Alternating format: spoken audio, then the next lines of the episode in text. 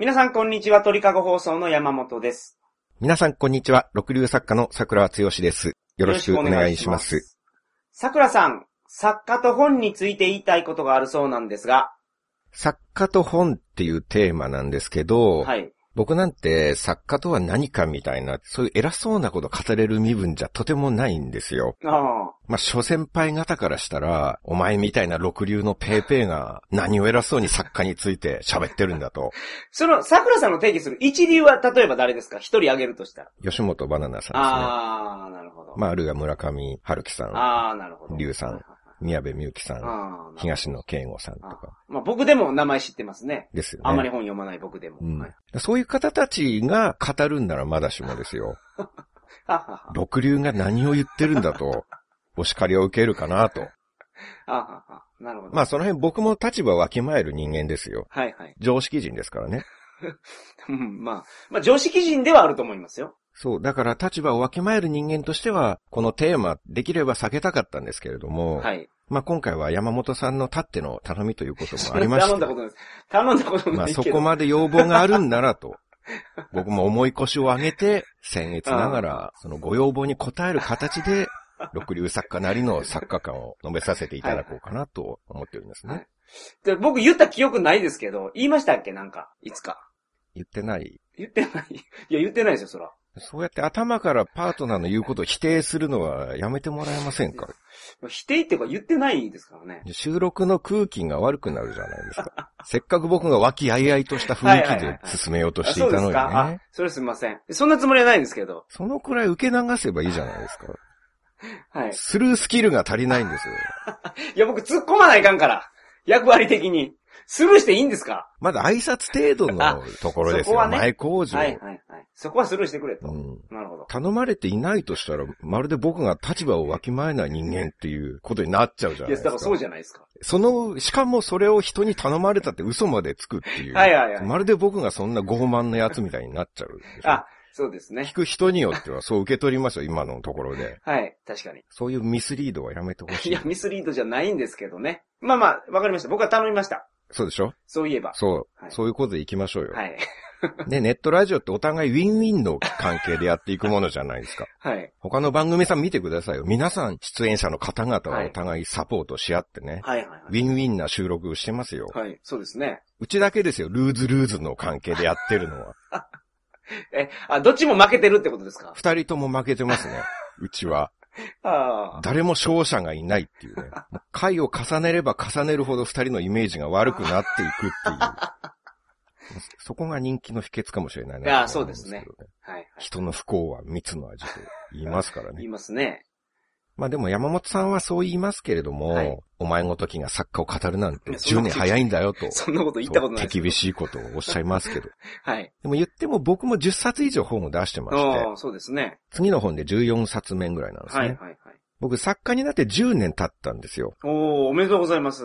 え、いつですか？今年ですか？去年なんですけれども、10年って一区切りでしょ？はい。デビュー10周年となれば、うんまあ大抵の作家、作家じゃなくても歌手でも、はいあるいはシェフとかでも、うん10周年記念行事みたいなのやると思うんですよ。やります、やります。ね、レストランでも開店10周年記念パはいーティーとかやるじゃないですあか。りますね。歌手の方なら10周年記念ライブとか。うん、うん、うん。まあ作家だとそれがパーティーはい。まで行かずとも10周年を祝う飲み会とか。うん、うん。まあそういう派手な行事を行う記念の年ですよ、ね。はい、はい、はい。自営業とかフリーランスの世界で10年やってこれたっていうのは祝う価値のあること。ですからね。はい、はい、はい。で10周年記念の行事って、だいたい丸10年経つ前にやると思うんですね。そういうもんですか。今年今年10が年目。はい、はい。そう。っていう年が10周年記念の年じゃないですか。はい、はい。あそうですね。まあもしくは長く見積もっても、丸10年経った年の年末までが10周年でしょはい。で僕もこれを機に自分の10周年記念いつなんだろうって計算してみたんですね。はい。そしたらなんと、はい。10周年の年がすでに終わっていたんです。あ、あ、そうなんですか。気づいたら10周年記念の年が終わっていたっていうね。一人として、桜さん作家活動10周年おめでとうございますと声をかけてくる者はおらず、はい。パーティーどころか飲み会すら開かれず、はい。誰一人の口から10周年という言葉を聞くことなく、気づいたら10周年が終わっていたっていうね。はい。だから僕は計算してみて、いつの間にか10周年が終わっていたことに気づいたと同時に、はい。自分の周りにいるのがいかに冷たい人間なのか、いやー桜さんおめでとうございます。10周年祝うからやりましょうよと声をかけることもできない、気の利かない白状な人間ばかりなのかっていうことも同時に気づきましたね。周りを恨まないでくださいよ。自分が忘れてたんやから。言うてくれんと、それ。で周りの人におめでとうって言われたら僕も気づきましたよ。あ あ、そうか、10周年なのか。はいはい。言われないから気づかなかったんですよ。それけど一番の責任がある人は、あれじゃないかな。一番初めに本を一緒に作った担当の人その人がなんかメール一通送してくれたらよかったですねう。ん桜さん今年10周年ですねって。あのーなんて言うんだろう。単発なんですよね、作家の仕事って。一冊ごとに会社変わっていくでしょ？だから、あー。10年ずっと付き合うって感じじゃないんですよ。ああ、なるほど。だから少年ジャンプの作家さんとかはもう集英社でずっとやっていくけど、桜さんとか出版社がいくつも変わって、そうなんですよね。まあもう一つ言うと、最初の、一番最初の方はもう退職されて、まあ結婚されてうん退職されてるっていうのも。はい。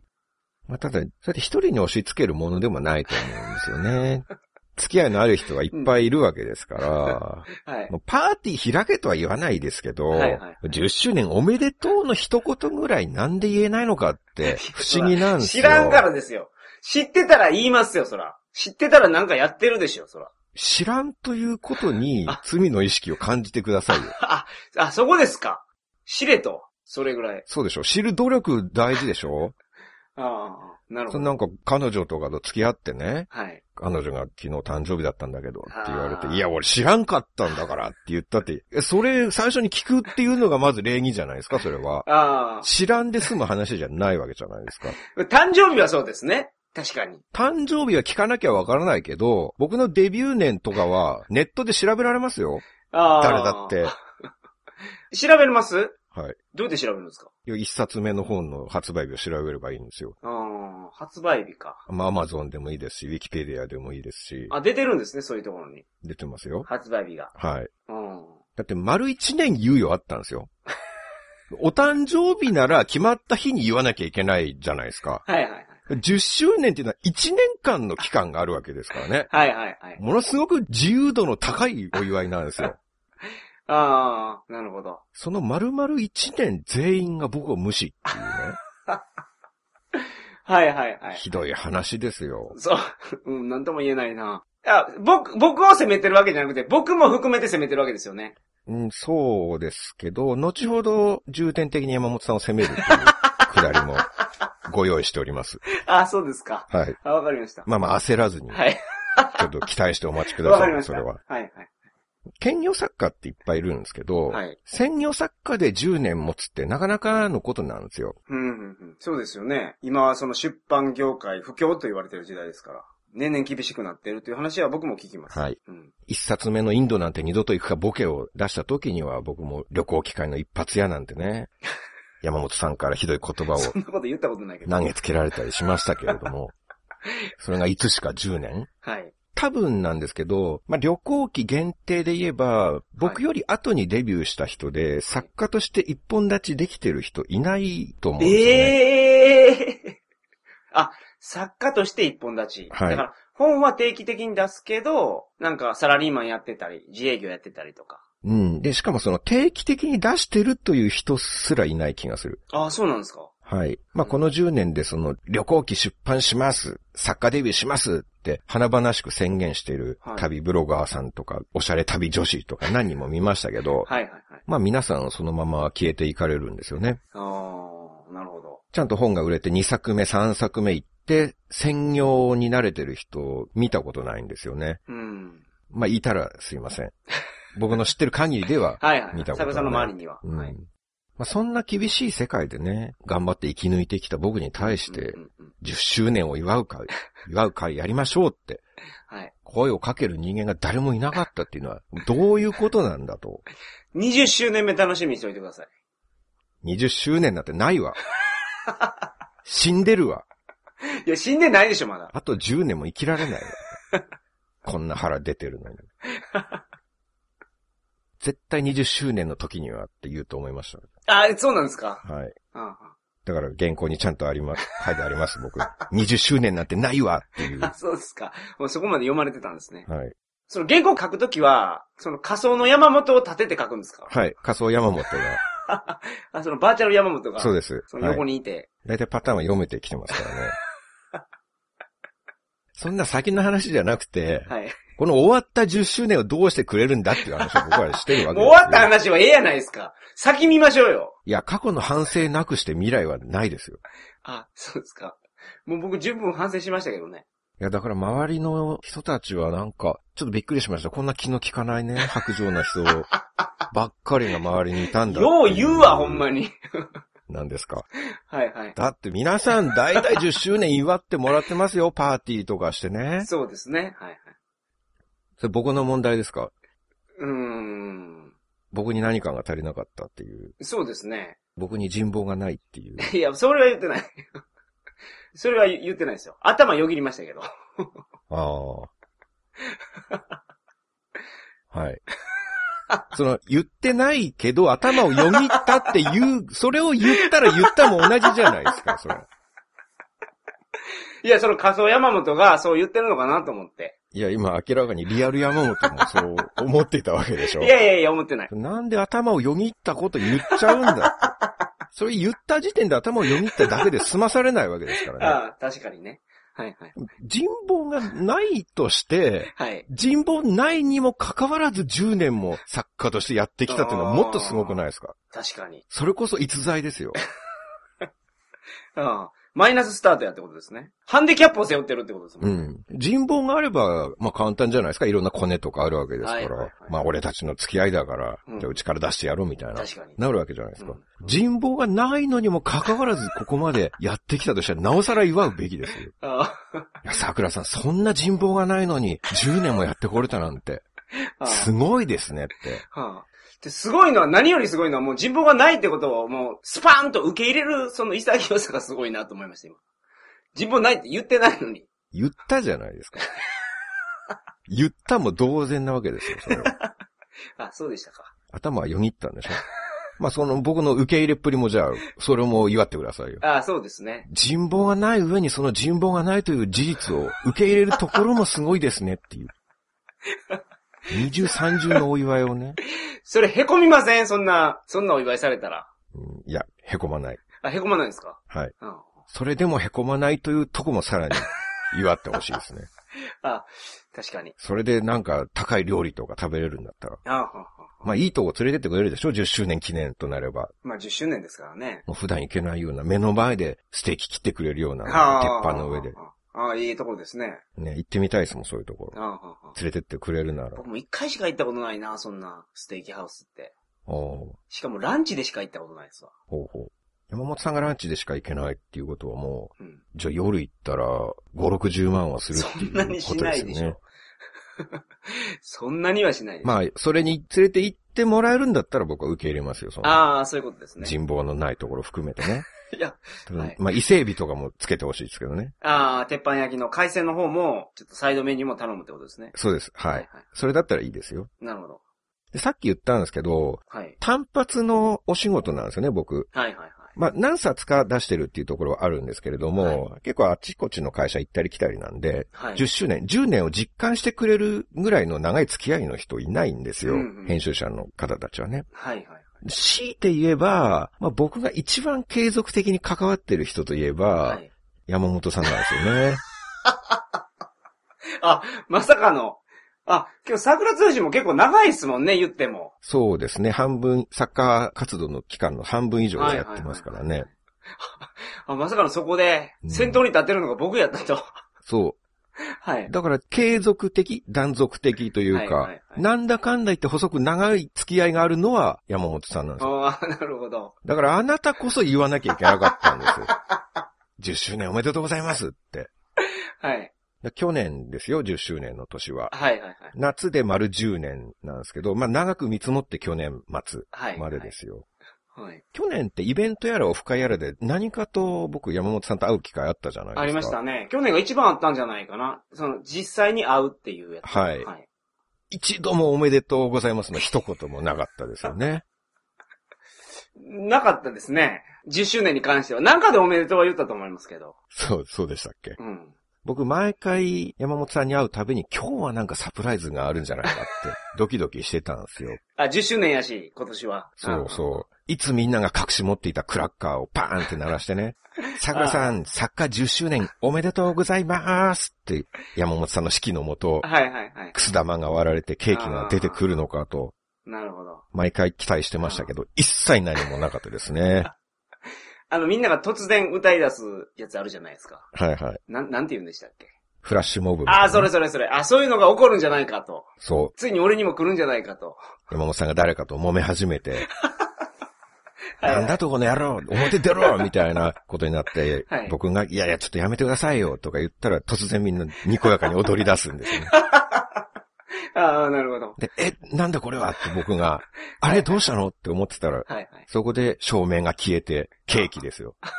はい。で、10周年おめでとうございますあこうそんなこと考えてたんですか？僕と会ってる時に。考えてましたね。手に汗を握って、はい。来るか来るかと。ああなるほどね。そこ、そこにスルースキル発揮されましたね。スルースキルっていうか、まあ、そう、桜さんがデビューした時一緒にやってなかったからね。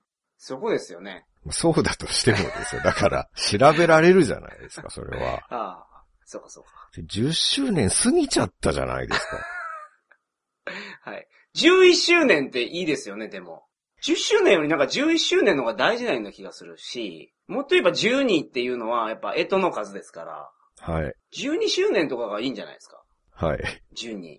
ああ、そうか。まあ、12でやってもらえるとすればね、20周年よりははい待つ期間が短くなりますよね。8年早くなりましたからね。はいはいはい、はい。じゃあ2年後にはその鉄板で伊勢海老食べられるわけですね、僕は。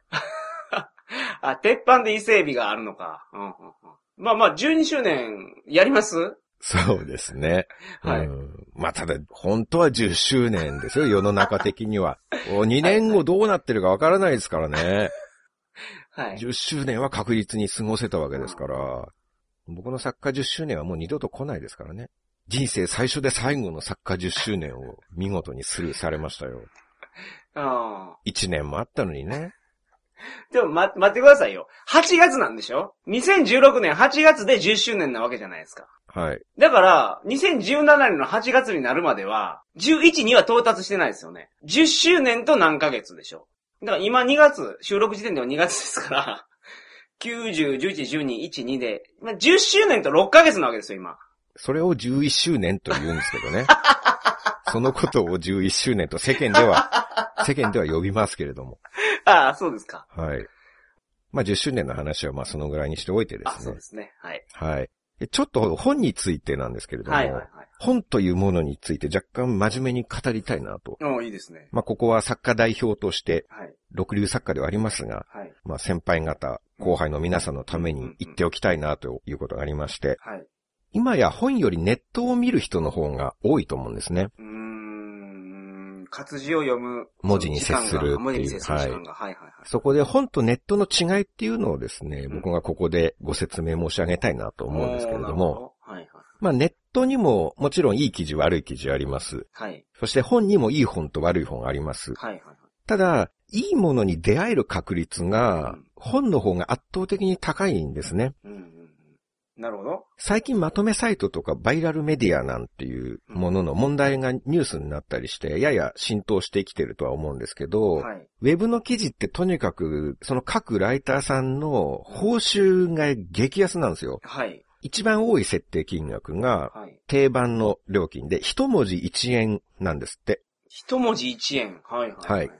まあ、まとめサイトとか、ファッション系、恋愛系、旅系とか、うんまあ何でも営利目的のウェブサイトは大体そのぐらい。はい。もしくはそれ以下、はい。0.5円とか、うん、なるほど。あとは1000文字の記事で300円とかいうのもあるんですよ。うん。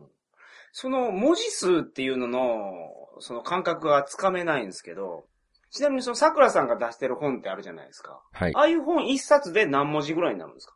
もうバラバラなので、はいもう何とも言えないですね、それは。ああ、そうなんですね。ただ、いや、ちょっと、すぐ数えれるんですけど、じゃあ何がいいかな。じゃあ次に出す、はいはい。来月出す本ではい、ちょっと数えてみると、うん。次の本一冊で17万文字。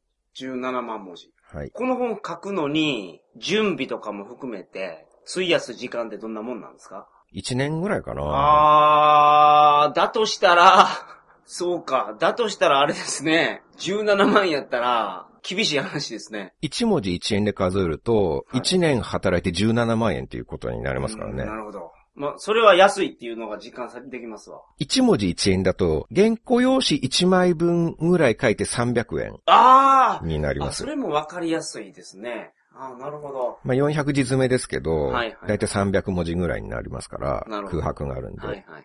原稿用紙1枚の原稿書いて300円もらえるって、うん。もう発展途上国の給料なんですよね。うんほぼ。そうですね。もうインドの一般庶民並みの給料っていう感じ。はいはい。1日1万円稼ごうと思ったら、1日で原稿用紙33枚書かなきゃいけないんですよ。ああ、すごいな、それ。それぐらいは絶対書いてるはずなんですよ。だって1日1万円って、1日1万円だとしてもそんな別に高い所得じゃないじゃないですかないで。すね。はいむしろ安めでしょ？うん。年収換算にしたら、休日とかも取るとしたらねうん。それでいい記事書けるわけないじゃないですか。うん。うん、まあそうですね。1時間に原稿用紙4枚から5枚埋めなきゃいけないんですよ。もう何も考えず文字打つだけですよ、それ。はいはいはい。まあ、調べる時間とかもないですわね。裏を取る時間とか。そうなんです。うん。資料を読む時間、はい。取材する時間、はい。構成する時間ないでしょうん。まあひたすらどっかのサイトからコピペ、コピペ、はいはいはい。オリジナリティとか面白さとか、うん内容の信憑性とか考える余裕ないですよ。なるほど。ライターさんのブログとか見ると、今日は1日で10万文字書きましたとか自慢してる人とかもいるんですけど、はい。10万文字となると原稿用紙330枚なんですよ、1日で。はい。それいい原稿書けてますかね？ああ、確かにね。それ自慢になってないと思うんですよ、僕。はい。むしろクオリティ低いものを書いたぜっていうアピールに僕は聞こえるんですよね。はいはいはい。1時間に33枚書くんですよ、そのスピードだと。うん。ネットでももちろん単価が高い仕事をしてる方はいて、はい。ヨッピーさんとかね。はい。まあ、ヨッピーさんとかおそらく記事の単価めちゃめちゃ高いでしょうけど、その分他にない記事をちゃんと実証付きで書いてるじゃないですか。ヨッピーさんってあの、おも、おもころとか書いてる人そうですね。はいはい。そのバイラルメディアと戦ったりしてはいはいはい、訴訟とかをして、その戦いの過程とかをしっかり書いたりする。まあ面白い記事とかもいっぱいあって、うんうんこの前山本さんもツイッターで紹介しましたけど、ロケットニュースさんとかうん。もはいはい。結構手間かけて作ってますよね。はい。この前はなんか素人の絵を漫画家が修正したらどうなるかみたいああ、な。はいはいはい。あれはちゃんと実証してやってるわけじゃないですか。そうですね。企画を考えてし、かも元の絵を直すっていうのが、すごいなと思いましたけど。オリジナリティもあるわはいけでしょ、はいはい、そうですそうで。ですそういうのはもちろん読む価値はあるんですけど、はい。そのような中身のある記事の割合が、その全体からしてとてつもなく少ないんですよ。うん。ネットから無作為に1万記事取り出してみたら、まあそのうち9995記事は、うん。1日3万文字とか書くライターさんがコピペと早書きで作った記事だと思うんですね。はい。で、それを一方、まあ僕の場合は紙の本なわけですけど、はい。1日何文字書いてるかっていうと、ざっと平均してみると、まあ1000文字ぐらいなんですね。はい。平均1000文字だから、毎日書くわけじゃないんですよ。うんむしろ書かない日の方が多い。はい。まず何ヶ月も準備期間があるんですね。はい。まあ、旅行記だったら何ヶ月も旅行するでしょ、はい。で小説とか学問系だったら3ヶ月ぐらいはひたすら参考書籍を読んだり、専門家のお話を聞いたりして勉強をするんです。なるほど。で、それから書き始めて、まあ、書く日で、一番多く書く日でだいたい5000文字ぐらいですね。はいはいはい。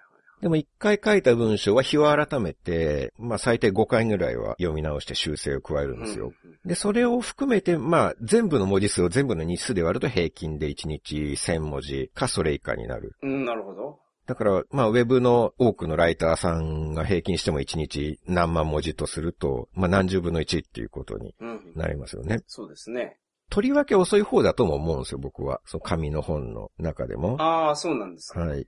次の産業の文章を面白くするために、また資料を引っ張り出してきて、繰り返し読んだり。ネタ帳から面白い話探してきたり、はいはいはい。うまい例え話を考えるための散歩の旅に出かけたりするんですよ。ああ、なるほどね。あそういうスタイルってことですね、桜さんは。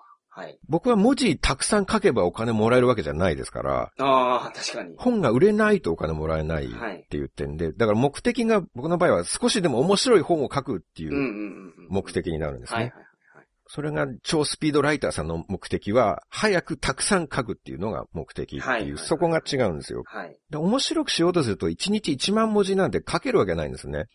はい。で紙の本の場合は、さらにそうやって書いたのを、プロの編集者の人が、この説明は分かりづらいとか、はい。ここはこういう設定の方がいいんじゃないとか修正指示出して、はいでそれをさらにプロの校閲の人が誤字脱字、うん表現の統一とか事実確認とか、辻褄合わせとかをチェックして、はい。プロのデザイナーさんがフォントとかページデザイン考えて、はいまあ、場合によってはイラストレーターさんがイラストつけてって、それでやっと一冊の本が出来上がるんですよ。はい。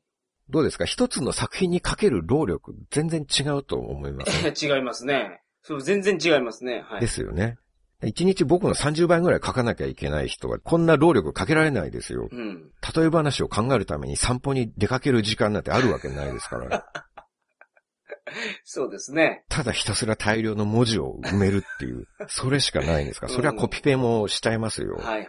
こっちはふざけるなボケっていう文章のボケの後の小さいつをひらがなにするかカタカナにするかそれを何度も書き換えて見比べたりするんですよ。はいはいはい。てんてんてんてんてんっうん。ていうのも、てんてんてんてんてんてん丸にするか、はい。てんてんてんてんてんてんだけで丸をつけずに介入をするか、どっちがテンポよく読めるのかみたいな。なるほど。それも見比べて修正重ねたりするんですよ。だからクオリティに関してすごい気にして作ってるってことですね。そういうことですね。うんまあまあ、そこまで説明されると、はいはいはい。ああ、そりゃそうやなって思いますね。みんな思ってるんじゃないですか？これ聞いてる方は。まあ、読む人にとっては、どのぐらいのスピードで書かれた文章かって全然関係ないじゃないですか。はい。読む人にとっては面白さとか質こそが全てなわけでしょ？うん。そうですね。だからどっちかっていうとそのウェブ系の超スピードライターさんは読む人のためじゃなくてその、なんて言うんだろう、収める会社のことを考えているわけですよ。はいはい。スポンサーとか。うんうん。で、もちろん本だってすごいスピードで作られたダボンも確かにあるんですよね。はい。誤字脱字すごい多いやつとか。うんあるんだけど、まともな作品に当たる割合っていうのが本とネットでは運命の差なんですよ。はい。本ではそういうのは少なめ。はいはいはい。ネットではほとんどがそういうスピード感ある記事。うん。紙の方は残りますからね、後に。はいはいはいはい。なるほど。下手なもの作れないんですよ。うんネット記事で間違いとか不適切な内容含まれてても、決して逃亡すればいいでしょ？はい。まあ修正もできますしね。後から変えれますよね。はい。まあ削除すればもうなかったことになりますし、うん本はお客さんの手に渡ったら消せないですよ。はいはいはい。僕が個別に訪問して焼きに行かなきゃいけないんですよ、本を。もしくはあこっそりね、泥棒みたいに入っていってあ。。ああ、なるほど。そうですね。そうしないと削除できないですよ。物理的に滅するっていうそう。方法を取るしかないと。はいはいはい。10年がかりぐらいですよ。まあ、その調べるのがまず困難ですけどね。誰が買ったかを。そうですね、どこにあるかがね。はい。で、しかももう散らばってますから、この前初めて沖縄に行きましたけど、ありがたいことに那覇にも本屋さんに、はいはい。純駆動さんに置いてくださっててね、僕の本がはいはい。揃ってて。はい。で、僕、沖縄まで焼きに行かなきゃいけないですよ。本を。はい。そうですもうね。北から南まで。はい。シンガポールの紀ノ国屋とかにもあるんですから、ああ、世界中は回らない感じですね。焼き払いに。そうですよ。それをしたところで、はいアマゾンとかブクログのレビューで、そのブログと書かれた内容は残るわけですよ。全然違うだろ、もっと勉強しろとか、はい。こんな本はゴミだとか、で、アマゾンのサーバーを、サーバーがあるビルとかを焼き払いに行かないかんのじゃないですか。そうですね。まあ、まず米軍基地に入って戦闘機とかを はいはい。ハイジャックして、はいはいはい。ミサイルを撃ち込まないといけないですね。はい。しないですよ、こんなこと。皆さん、冗談ですからね。はい。分かってるでしょうけど。はい。はい。言う必要ありました今いや、今の。も本気。にする人いますかね？戦闘機でアマゾンのビル爆破するって。本当にやろうとしてるやついないと思います。はい本当にやろうとしてると思ってる人いないと思いますけどね。はい。まあまあ、そういうレビューとかもう永遠に消えないですから、半端なものを作れないです。それをネットの人は消せばいいんだから楽だと思いますよ。うんうん。そうですね。シンガポール行く必要ないんだから。はいはい僕、新聞に載ってたある記事を見たんですけど、はい。そこで、あ、こういうことがあるから本って素晴らしいんだなって思ったことが一つあるんですね。はい。あの、読売新聞が主催してるビブリオバトルっていうイベントがあるんです。ビブリオ。はい。はい。あの、参加者がおすすめの本を紹介して戦う大会なんですね。おー、なるほど。自分の本をみんな一冊選んで、はいで、その本の面白さをプレゼンして、はい。まあ、一番審査員に読みたいって思わせる紹介をした人が優勝みたいないいね面白そうなイベントですね。はい。読売新聞主催なんですけど、はいその高校生大会の記事が載ってたんですね。はい。で、何の本についてだったかちょっと忘れちゃったんですけど、はいそのビブリオバトルの高校生の部の関東大会かどっかで優勝した女の子のそのプレゼンの内容載ってたんですね。はい。で、女子高生の子が好きな本に対して、はい。私と父と祖父がこの本の愛読者ですってうん言ってたんですよ。はいはいはいつまり親子3代にわたっはい。て同じ本の愛読者なんですね。性別も世代も違う人たちが同じ本を読んでるっていうう、ん。これがまさに本だからこそあり得ることなんじゃないかなって。他でもあり得るでしょ？ネットの記事でこういうことありますか？ああ。親子3代にわたって愛読されるネット記事ってあります？ああ、まあまあ。そ、それはないですね。ね、女子高生に気に入られる記事はおじいさんには読まれないと思うんですよ。はいはいはい。お父さんが喜んで読むようなネットのものは、高校生の娘さん多分読まないと思うんですよ。はいはいはい。ね、総水ラジオはお父さんは喜んで聞くかもしれないですけど、女子高生の娘さん聞かないでしょう。まあ聞かないでしょ、あれは。はい。おじいちゃんも多分聞かないと思いますよ。はい。世の中の作品で、まあ大体そんなもんだと思うんですよ。はい。それが一冊作るのにもとんでもない力を注ぎ込んでいる本だから、うん。こういうことが起こる。なるほど。これが本の素晴らしいところはないんですね。はいはいはい。残念なのが、ちょっとそれが、なんていうタイトルの本だったのかが思い出せないっていうのはね。あまあ分かれば皆さんにもちょっとお勧めしたかったんですけあ。ど、はいはいはい。それがね、内容が載ってるサイトは見つかったんですけど、はい。ただ本のタイトルがね、どこに書いてあるのかうまく探せなくて、ああ、そうなんですか。で、ちょっとあの、山本さん見てもらっていいですか？はいはいこのサイトを。はい。はい。タイトル載ってるのかなって思って。なんていう本か書いてありますかね？ちょっと待ってくださいね。今、送りました？はい。これか。はいはいはいはい。いや。ああ、あなるほどね。はいはいはい。え、タイトルありました？全国高校ビブリオバトル2016関東甲信越大会優勝。あ、優勝したやつなんや。あ、そうそうそうそう。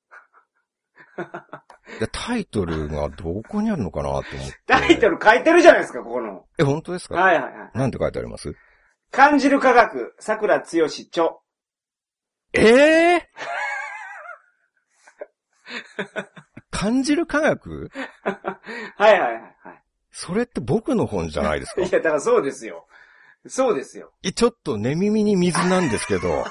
今僕に送ってきたじゃないですか。いや、だから、僕はタイトルがどこに書いてあるかわかんなかったから、ちょっと見てもらおうかな。探して欲しかったんですけどね。ああ。あ、気がつかなかったんですか？こんなど真ん中に書いてんのに。えーいや、ほんと気づかなかったですよ。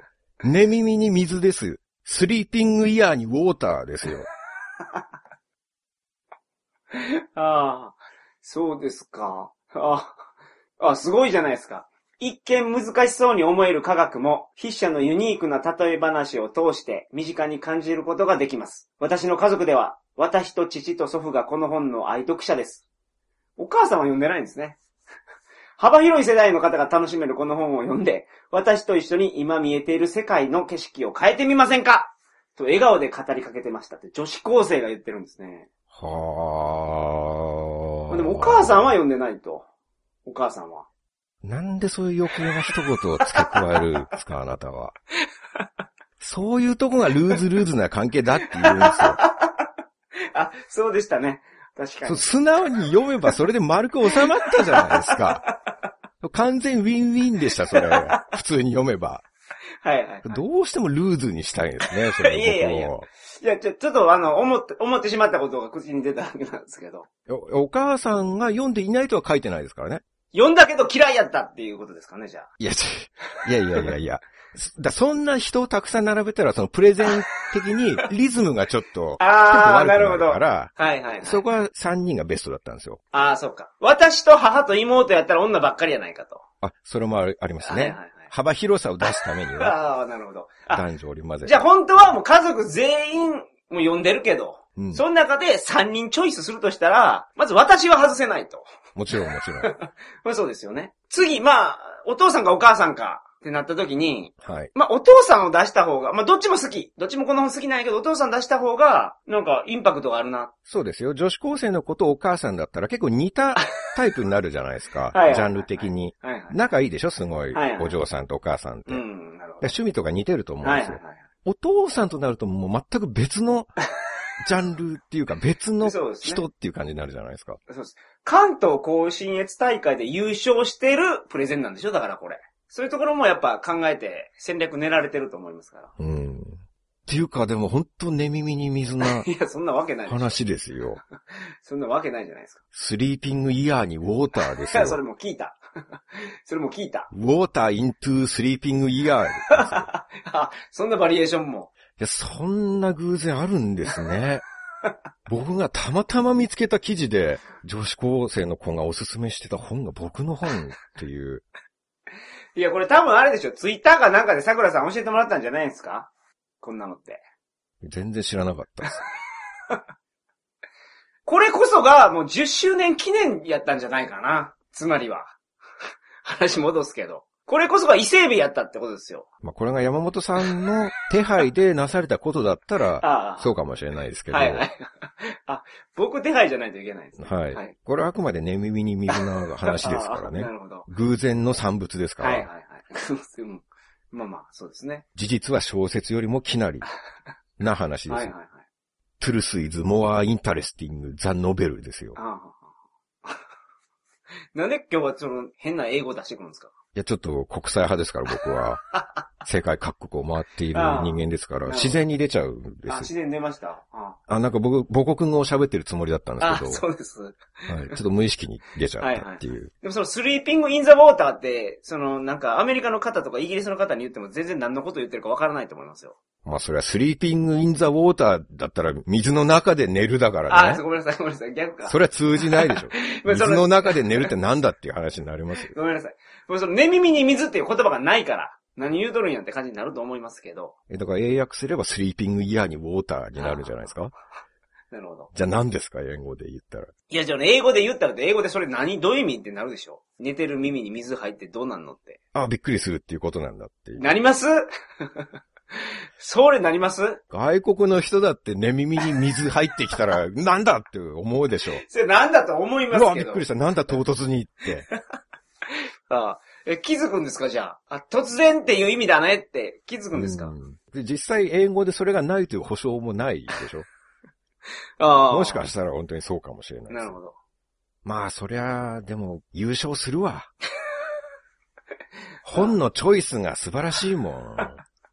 その子のいい本を見抜く目ね。うん。そう、プレゼン、プレゼンのテーマに感じる科学を選ぶようなセンスのある子だから、はいはい。プレゼンもセンスあるプレゼンができたんでしょうね。うん。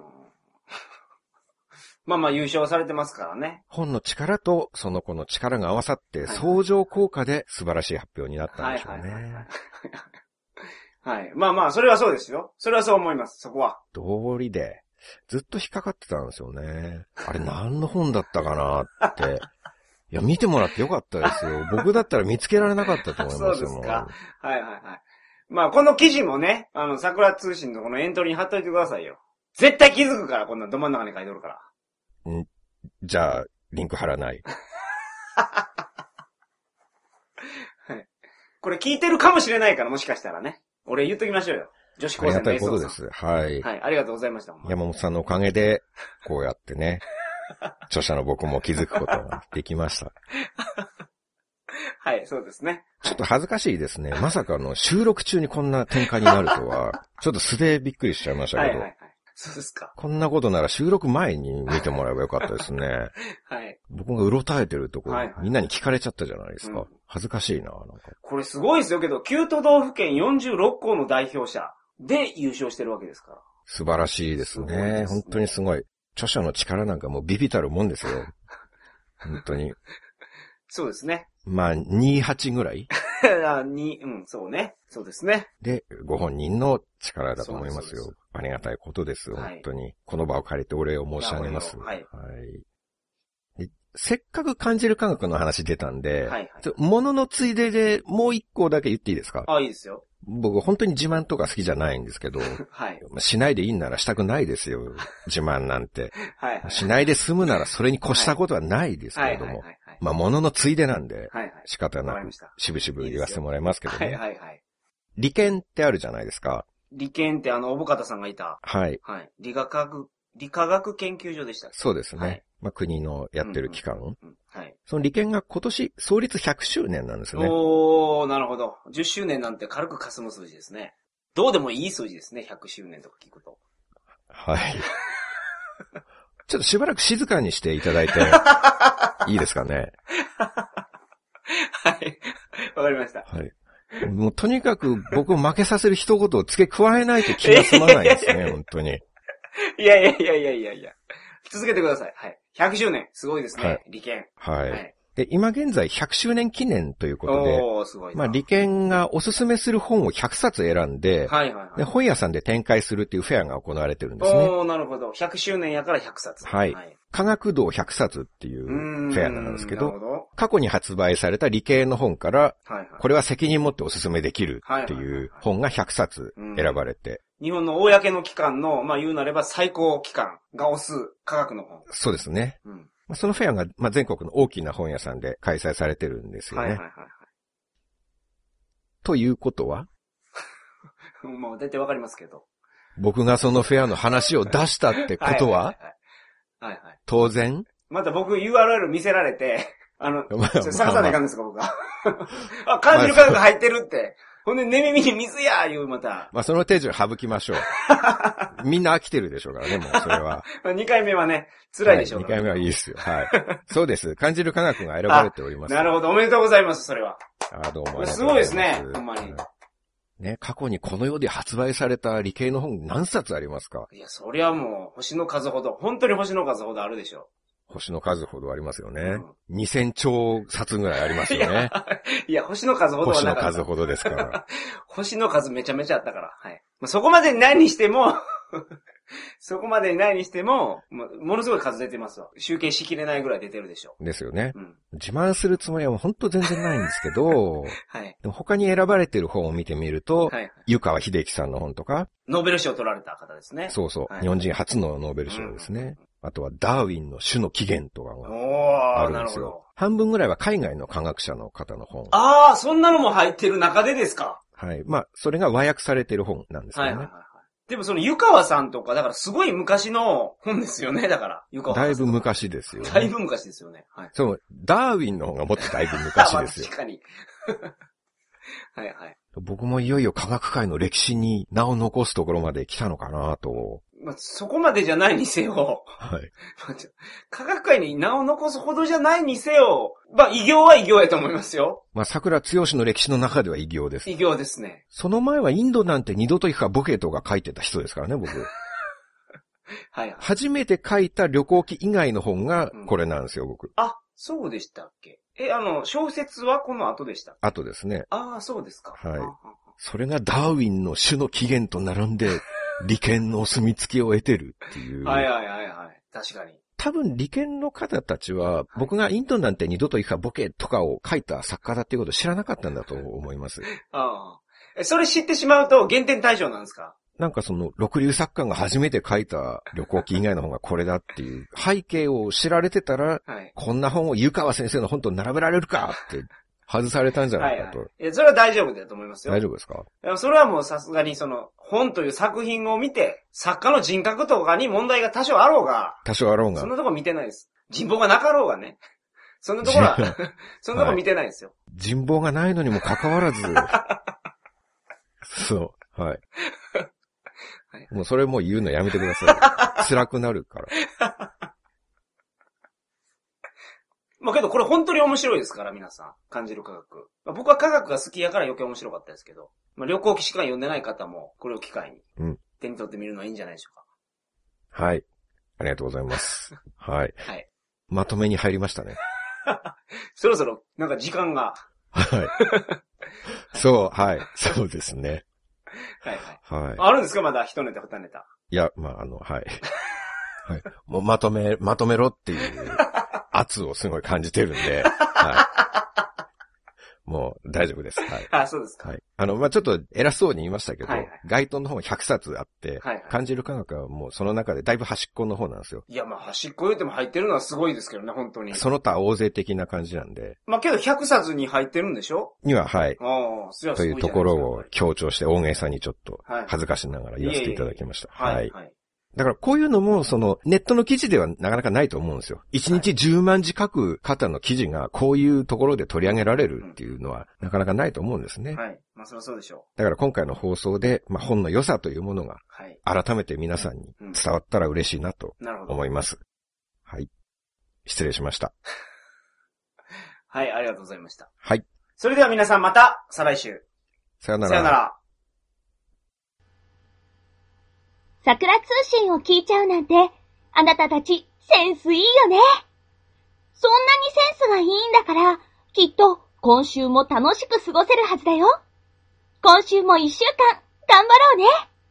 提供は鳥かご放送でした。